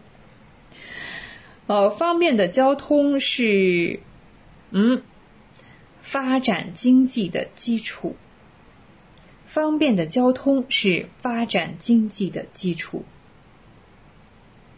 我们再看啊，呃，有的时候呢，这个医院里的病号啊，他的病情啊，病情的发展是不确定的。呃，病人的病情发展的比我们想象的要慢，病人的病情发展的比我们想象的要慢啊，这说明病情出现了缓解啊。接下来呢，有一个常用的词啊，也是连词。我们今天聊的那个，嗯，第一个词哈，以及也是连词哈。这个连词叫“何况”，何况，何况啊，一般是反问当中用的比较多，表示更进一层。根据前面这个句子的表述哈，后面的结论就是显而易见的。何况就跟这个不用说啊，不用多说这种感觉。嗯，你像北京的发展变化太快哈，嗯，我这个土生土长的老北京还常迷路呢，何况是外地人，哈哈，是吧？何况外地人了啊，那就更不用说外地人了，北京的本地人也会迷路的哈。何况呢，还可以表示呢，呃，补充一下，在原因上进行一下补充。举个例子啊。比如说呢，哇，这辆车外观漂亮，安全性又高，又何况价钱也合适，小白有点动心了啊！小白要买车了哈，啊，那这辆车呢，外观漂亮，安全性又高，何况价钱啊比别的又好，何况价钱又合适，所以是三个条件是外观、安全性，何况实际上加上另外一个条件哈。补充了另外一个理由，何况价钱也合适，所以小白就有点动心了。再来看上海冬天没有暖气，屋子里冷得让人伸不出手。哎呀，何况这个小白又感冒了，自然是受不了的，他受不了了哈。上海冬天呢没有暖气，屋子里冷得让人伸不出手，何况小白还感冒了，自然是受不了了。嗯。好，我们再来继续的举例子和造句哈。嗯，我们说什么好吃的吧？比方说烤鸭，哎，烤鸭是小白最爱吃的，怎么今天一口都不吃啊？小白会怎么讲呢？小白说啊，我在减肥，连水果都不肯多吃，何况是烤鸭呢？对吧？我在减肥，连水果都不敢多吃，何况是烤鸭呢？嗯。呃，中文了不得，中文不得了。我是轩轩，也欢迎您继续收听怀卡托华人之声的其他栏目。下期节目我们再会吧，再见。您正在收听的是怀卡托华人之声，调频立体声 FM 八十九点零，这里是新西兰中文广播电台节目。讯全方位。生活零距离，新西兰大小事，有声世界，无限精彩。听众朋友们，大家晚上好，很高兴在这个寂静的夜晚和您在空中电波相会了。现在我们来到了新西兰大小事节目单元，在这里我们和您分享发生在怀卡托周边以及新西兰全国的大型新闻资讯。希望今天的节目能够带给您所甘心的、所感兴趣的新闻内容。我是今晚主播奥斯卡。今晚的节目，我们首先将目光聚焦到即将来到的2022年奥克兰市长竞选。今年的奥克兰市长竞选有22人参选，大多数候选人都以独立候选人的身份参加。奥克兰市长候选人的提名。已经于八月十二日截止了。在早些时候，奥克兰市议会网站上也公布了候选人名单。目前一共有二十二人参与角逐，包括一名华人 Robert 洪湖。现任的市长菲尔高夫今年二月份宣布将退出政坛，并不会寻求连任。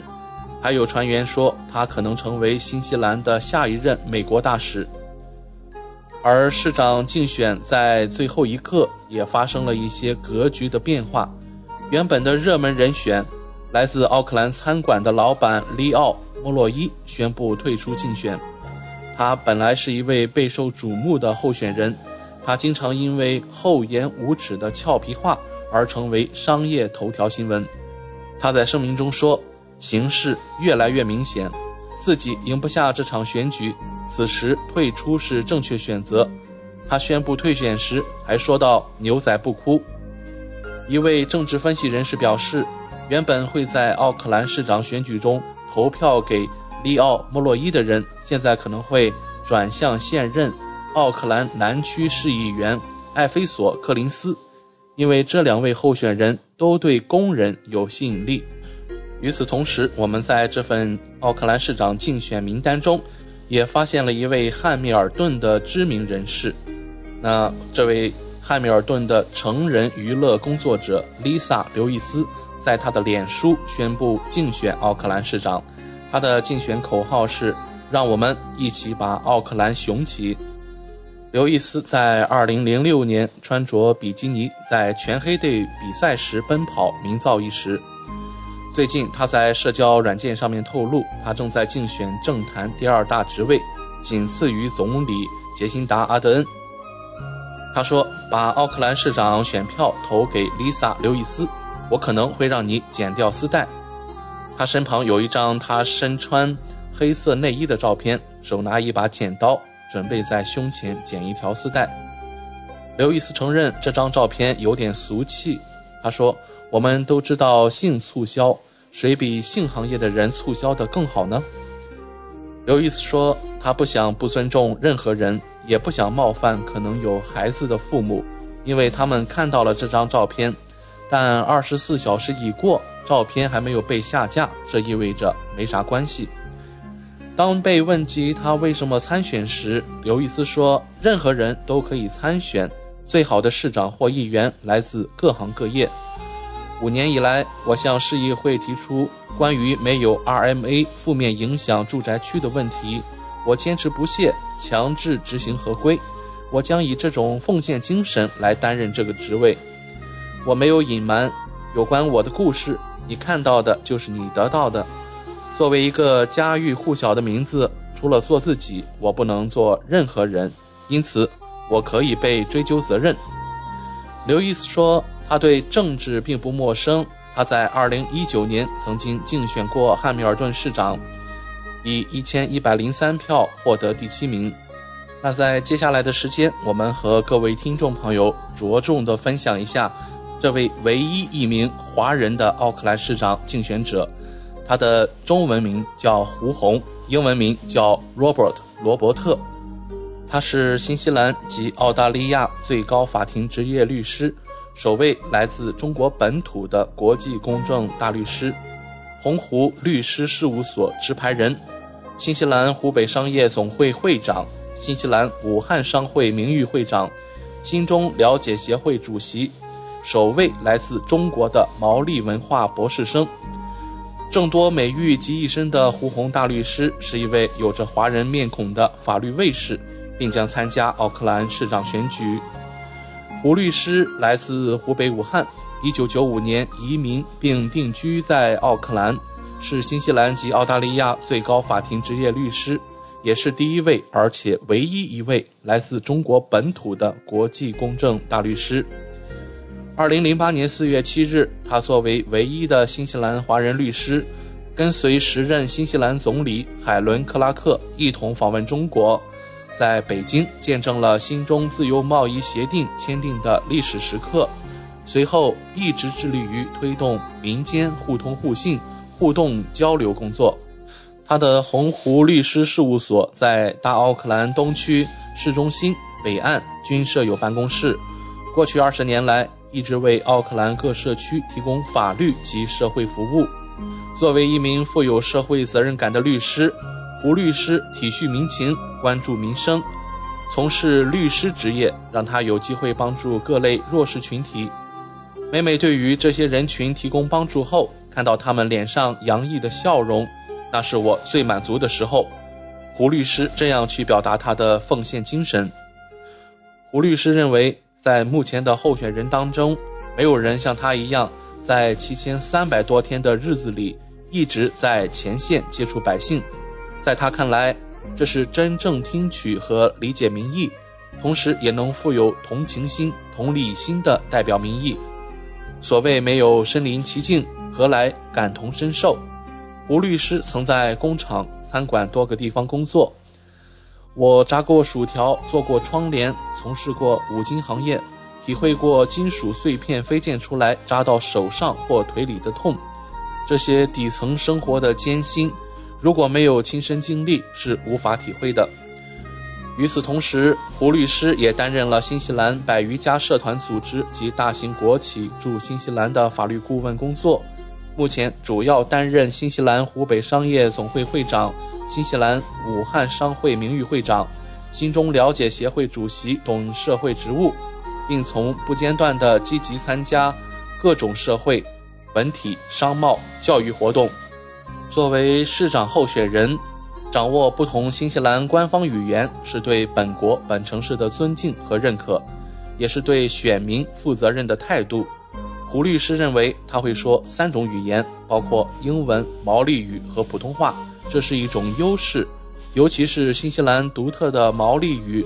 他不仅真正的享受学习毛利语的过程，并且极力将这门语言向外推广和传播。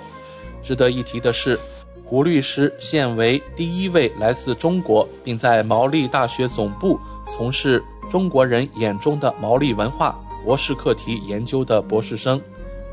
二零一七年，他发起并在中国举办毛利文化周，带领一批毛利艺术团前往中国交流学习。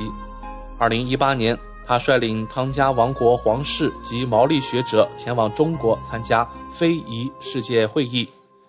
胡律师还很欣赏一句名言，来自第一位毛利国王，翻译过来中文的意思是“针”。只有一个孔，无论白线、红线和黑线都能穿过该孔。同样道理，即不同肤色群体所坚守的共同价值观，即由爱、法律、理解所组成。诚然，市长一职也是一项需要保持充沛精力、顽强毅力的工作。此次地方选举也是体力耐力的锦标赛。作为体育爱好者和足球运动员的胡律师认为，这一点正是他的强项。他以无间断的踢球数十年时间，并多次代表新西兰华人足球队在世界多国参加华人业余组世界杯比赛。尽管律师是高强度的工作，他依然能够坚持每周至少踢两场足球比赛，与来自中国、阿根廷、巴西等移民组成的足球队，在绿茵场上挥洒汗水，乐在其中。胡律师也坚持每天健身，保持饱满的精神状态。在他身上，你似乎觉察不到“疲惫”这个词的存在。谈及选举，他也再次引用足球的话题进行比喻，如同足球比赛，你首先要拿到赛事的入场券，真正的参加国际联赛，外界才会知道。市长竞选也是一样的，候选人越多，对竞选就越公平，市民也就越有机会选出更好的市长。在今年的奥克兰市长角逐中，胡红律师魄力十足，对于此次参选的时机。在胡律师看来，既是挑战，也是机遇。越是乱世，越是需要勇气和信心。这种时候，需要一个干劲十足、推出切实有效方针的市长。在目前的情况下参选，对任何人来说都面临困难。但是有一点，我觉得很有趣的是，所有候选人，不管他们所推出的竞选纲领和方针如何。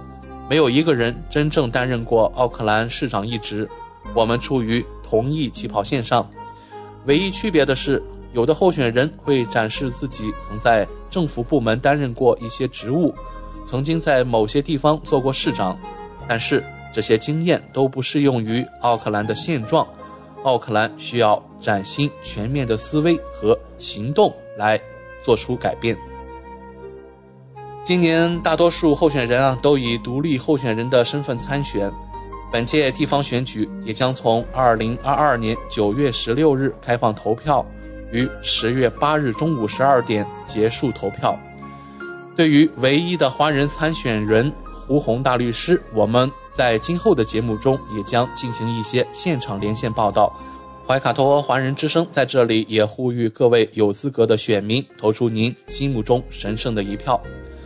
好了，这就是今天我们新西兰大小事带给您的全部内容。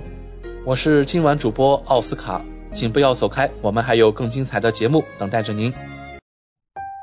光影随行，戏如人生。怀卡托华人之声中文广播带给您精彩经典的影视剧和纪录片分享，让我们与您展开一段胶片之旅，共同陶醉于光影世界。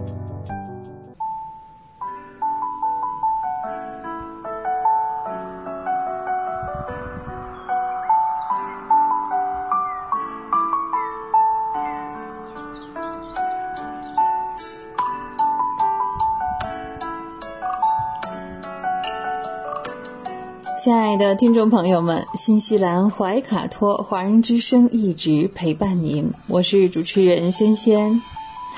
光影随行，戏如人生，分享精彩的影视作品，无论是电影、电视剧还是优秀的纪录片，都会陆陆续续的来装点您的生活。今天的节目呢，我们来分享几部啊，怎么说呢，喜剧电影吧。说起来呢，我们今天聊第一部电影叫做《王牌保镖》啊，是的哈，《王牌保镖》呢是，哎呀，这得有四五年前的电影哈。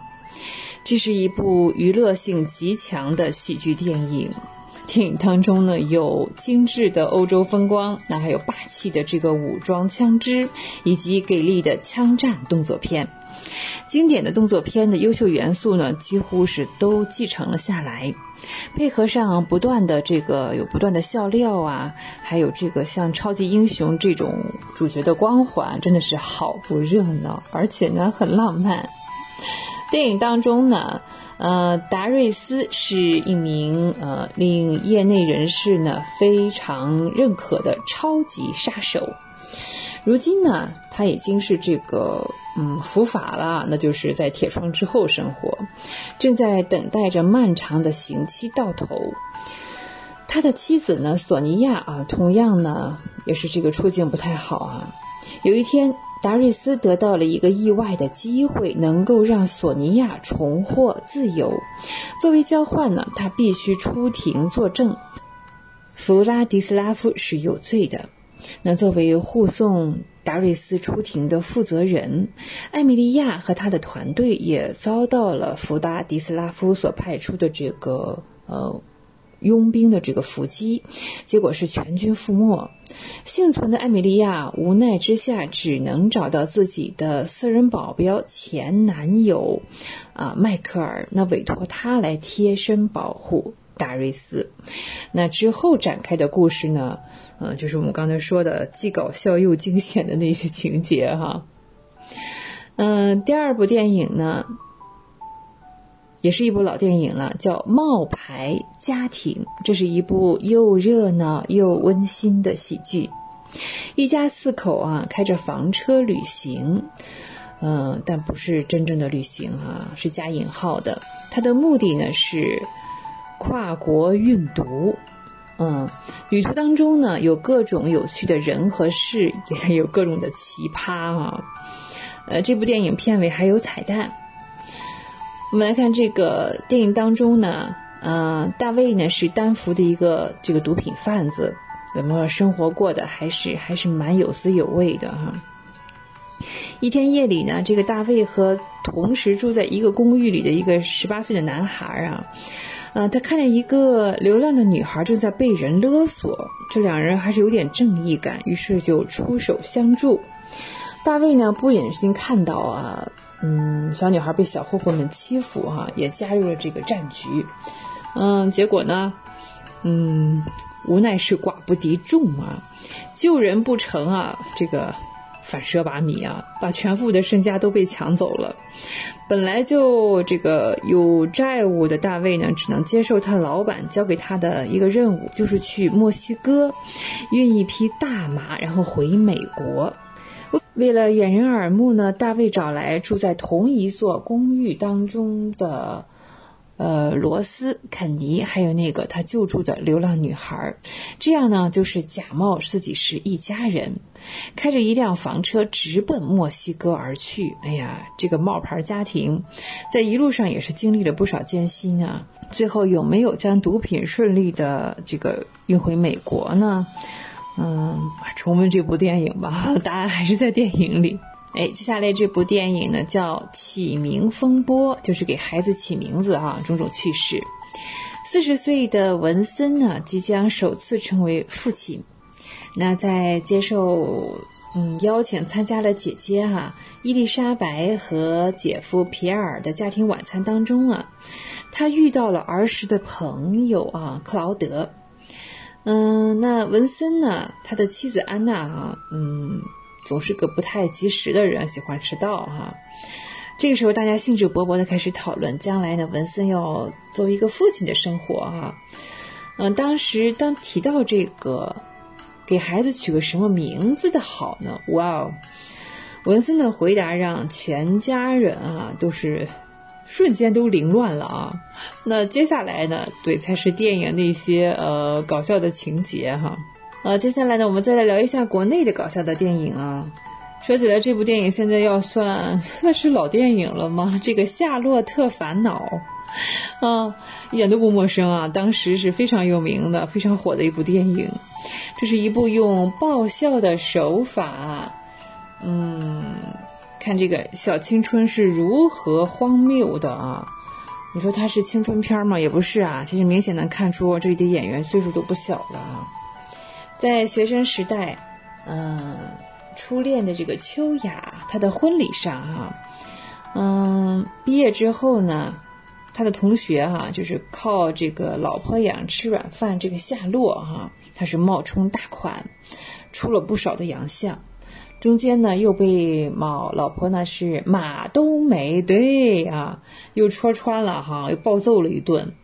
混乱之中呢，夏洛意外的穿越时空，回到了一九九七年的学生时代，又回到了那个课堂上。他懵懵懂懂，以为呢是一场这个真实感极强的梦境呢啊，于是呢。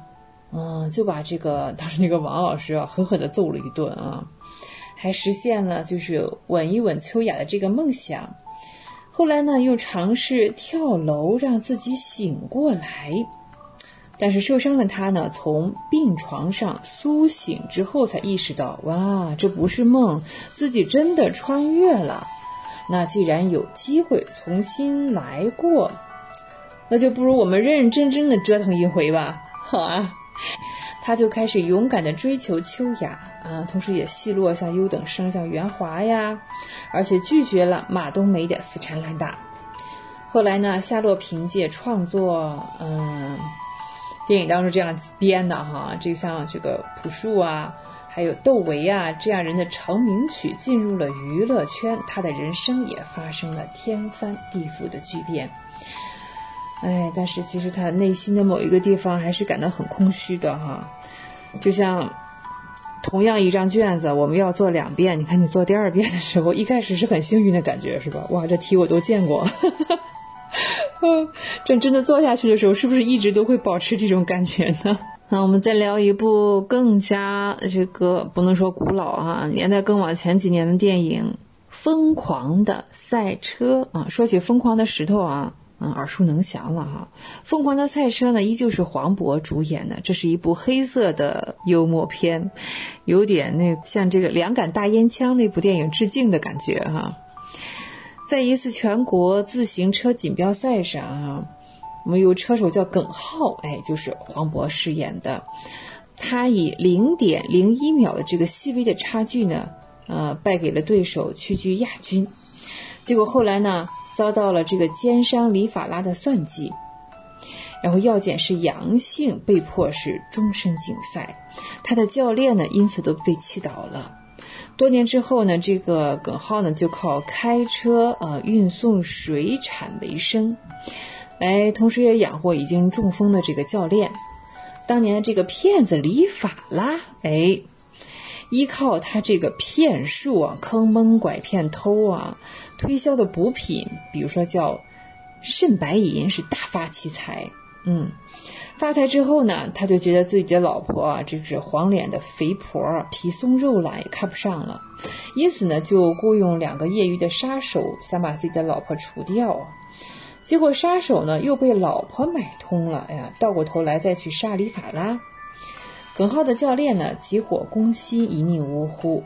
耿浩按照师傅的遗愿啊，要到李法拉那里去讨一个说法，结果呢又中了这个李法拉的奸计了。东海啊，带领着一帮这个台湾的黑帮来到内地，还有泰国，他们是做贩毒的生意。耿浩和李法拉的这个争执哈，就是引来了警车，同时也搅黄了这个毒贩的生意。所以呢，原本不相干的几组人马，这是偶然的机遇哈，大家就有了交集，也上演了一连串的好戏。好，我们今天为大家推荐的这几部值得一看的喜剧电影呢。都是现在话说是老电影了，啊，光影随行，戏如人生。轩轩又要与您说再见了，非常感谢您的时间。怀卡托华人之声与您常相伴，下期节目我们再会，再见。知音知心知天下，同行同心同精彩。怀卡托华人之声美文分享栏目，心情物语。用耳朵倾听你我的快乐，用心灵关注世界的宽广。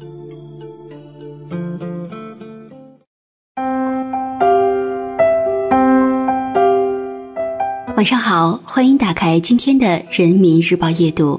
今天和你分享：人生四大幸事，拥有一件也是美好。枕边有书，不知道你有没有发现，生活中很多的烦恼。不过是因为书读的太少，却想的太多。有一句话说的很好：没事少迷茫，有空多读书。读书是行走于世、足以抵御风险的一把佩剑，更是一场通往希望的人生修行。多读书，读好书，可以见众生、见天地、见自己。当你的思考方式与常人不同，拥有更开阔的眼界。你便懂得世上本无事，庸人自扰之，便能以最大的底气应对生命来来往往中的不如意。这难道不是人生大幸吗？你读过的每一本书都会成为思想和身体的一部分，它让你的人生变得立体而厚重。你要相信，精神的丰盈胜过世间万千浮华。身上无病。有人说，无论你多么自由，请别忘了，你的头顶始终有一位老板。这位老板的名字叫健康。健康是一个虚伪的老板，他表面上慈祥大度，任凭你怎么任性胡为，他从来只是笑着口头批评两句就算了。但这一切都是假象，其实他骨子里是个斤斤计较、苛刻记仇的人。你对他的任何不敬和忽视，哪怕只有一丁点儿，都会被记到一个绩效表上，睚眦必报。确实如此，只要健康还在，哪怕你陷入泥沼，都可以东山再起。如若失去健康，就算你腰缠万贯，也是于事无补。无论一个人走得再远，飞得再高，健康才是此生最值得投资的事。交得真朋友，交友不易，交益友更是不易。古语有云：“立身成败在于所染。”在这大千世界中，若能交到三观契合的好友，是人生一大乐事；若能遇到志同道合的知己，更是可遇而不可求。落叶知秋，落难识人，落井下石之人，当敬而远之。愿意雪中送炭的人，才值得以心交心。君子之交淡如水，好朋友不是天天如胶似漆，而是不常联系，从没忘记。你需要他的每个场合，他也不曾缺席。善交益友，人生也会受益无穷。心中有热爱，人这一生看似在寻找很多东西。但最终不过是在寻找内心中的热爱。什么是热爱？它有一个更重要的特质，就是心甘情愿。心甘情愿的去为其付出，心甘情愿的去承受失败，也心甘情愿的去接纳追寻路上全部的苦和累。一个人最幸福的事，大概就是活在自己的热爱里。从某种意义上说，热爱就像是我们人生中的一个灯塔。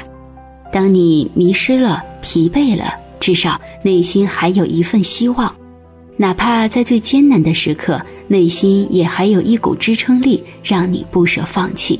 人生其实并不需要总有什么惊天动地的事，因为哪怕仅仅一件心中热爱着的小事，就足以抵过岁月漫长。快要九点钟了，我们今晚黄金时段的华语播音已将告一段落。通过微信公众服务号“博雅文创”收听怀卡托华人之声的听众朋友，您可以继续收听我们带给您的二十四小时精彩的华语广播。今晚主播奥斯卡、小峰、轩轩在这里祝愿各位听众朋友们晚安。我们在下一个黄金时段空中电波再见。怀卡托华人之声，音质天成。悦动人生，伴我随行。怀卡托华人之声，音质天成，乐动人生，伴我随行。You are listening to Waikato Chinese Voices.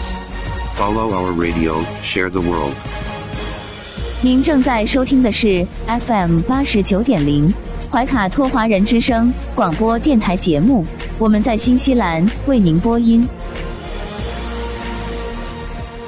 For more episodes, use the accessmedia.nz app for iOS and Android devices, or subscribe to this podcast via Spotify, iHeartRadio, or Apple Podcasts. This free FM podcast was brought to you with support from New Zealand On Air.